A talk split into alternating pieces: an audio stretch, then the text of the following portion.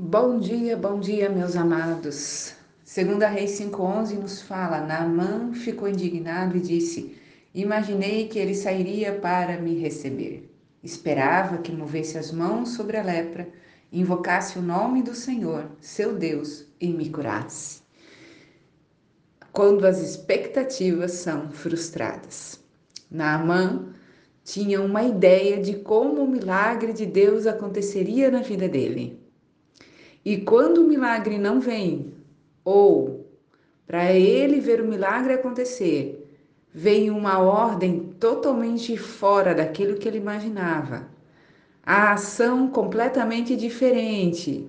As expectativas deste, deste homem ficaram tão frustradas que ele ficou indignado. Quantas vezes Deus fala, Deus é especialista em frustrar as nossas expectativas? É ou não é? Às vezes achamos que para Deus fazer um milagre, ele precisa fazer determinadas coisas, seguir um determinado rumo. E aí Deus não segue. E aí quando Deus não segue, nós ficamos sem chão. E é interessante nós pensarmos aqui que muito maior do que a cura que o Senhor traria sobre Naamã era realmente uma conversão ao Senhor Deus.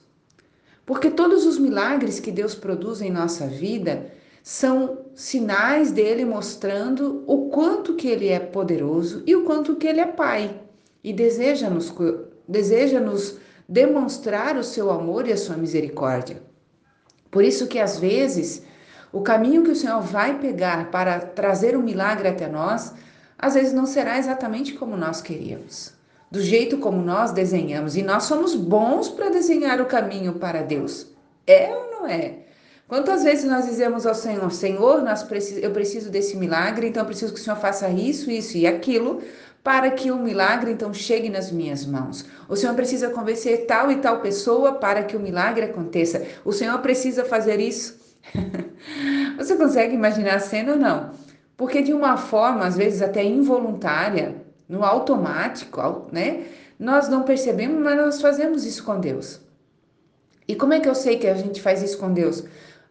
Muitas das vezes a gente ora por aquela situação de uma forma tão peculiar e sim, nós temos que dizer para Deus aquilo que nós queremos ou que nós precisamos. Nós temos que ser específicos nas nossas orações. Mas ser específico nas orações não quer dizer que eu tenho que dizer como Deus tem que fazer as coisas. Eu posso ser, eu posso e devo ser específica naquilo que realmente eu tenho necessidade. Mas eu preciso crer piamente, cegamente, de que o Senhor fará da melhor forma possível. E que sim, se aquilo que para mim é uma necessidade, Deus vê como necessidade, ele fará acontecer do jeito dele, da forma dele e do tempo dele.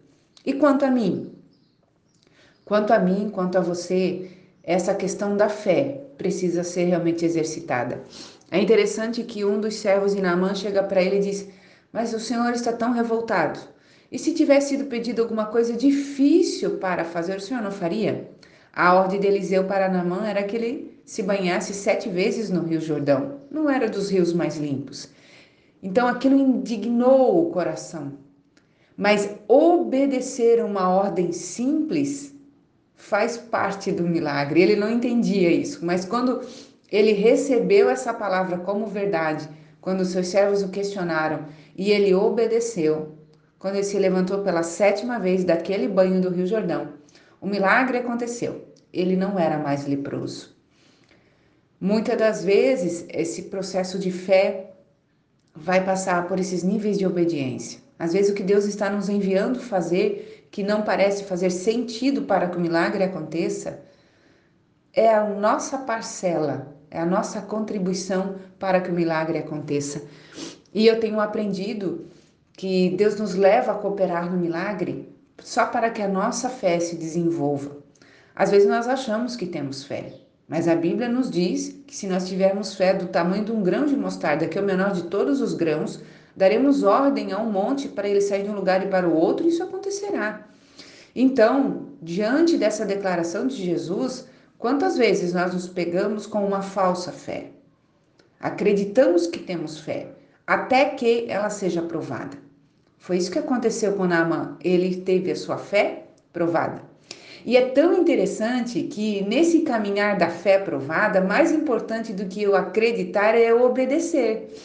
Porque a obediência vai gerar a fé, a obediência vai gerar um comprometimento com a palavra liberada, ou a obediência até o fim mostrará o milagre. É interessante isso, mas obediência e fé caminham juntos. Não adianta eu dizer que eu creio se eu não obedeço.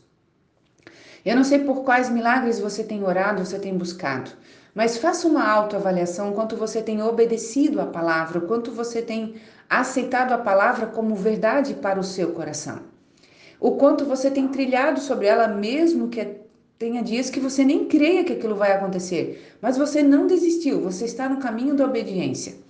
A Bíblia diz que aquele que perseverar até o fim será salvo, e melhor é o fim do que o começo das coisas. Então quer dizer que a minha obediência até o fim gerará um milagre sobre a minha vida. A obediência até o fim gerará um milagre sobre a tua vida. Então, segure esta obediência no Senhor. Obedeça, ainda que pareça estranho, ainda que pareça fácil demais para fazer sentido que virá o milagre. Não se esqueça, quem faz milagre é Deus, não é você. Então é Ele que dosa as necessidades da minha contribuição. Volto a dizer, Deus não precisa das nossas contribuições, mas Ele faz como um bom pai que os seus filhos cooperem dentro das suas limitações. Para quê? Para que a sua fé se desenvolva, cresça. Está no processo, meu amado, minha amada? Permaneça firme. Ele é fiel para cumprir tudo aquilo que prometeu. Não fique indignado, não fique indignada com as situações, apenas obedeça e seja abençoado e abençoada pelo poder de Deus. Deus te abençoe, um lindo dia, fique na presença dele.